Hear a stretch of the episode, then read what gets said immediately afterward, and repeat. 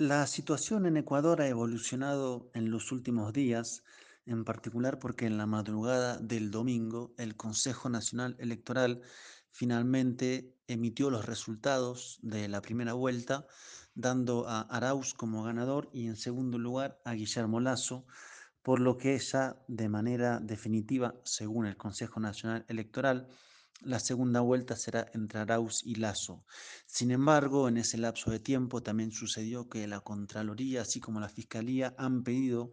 una revisión de los sistemas informáticos del Consejo Nacional Electoral, lo que ha generado una serie de tensiones, por ejemplo, por parte de Arauz, que ha denunciado que bajo esa situación se encubre un intento de no respetar los calendarios electorales, algo que está de manifiesto también, por ejemplo, en las palabras que dio la presidenta del Consejo Nacional Electoral. Por lo tanto, hay una suerte de escenario de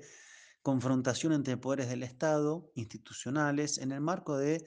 eh, una institucionalidad que ha estado marcada en los últimos años por eh, un proceso de persecución política, lo que le da también un rasgo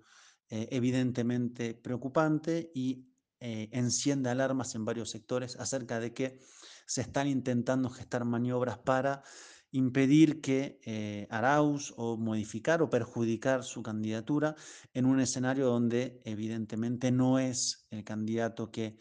eh, al que aspira una serie de actores de poder fácticos nacionales, internacionales, para ocupar la presidencia de Ecuador. Así que se verán los próximos días cómo evoluciona este escenario, hay que estar evidentemente alertas, estamos en una contienda electoral que desde el momento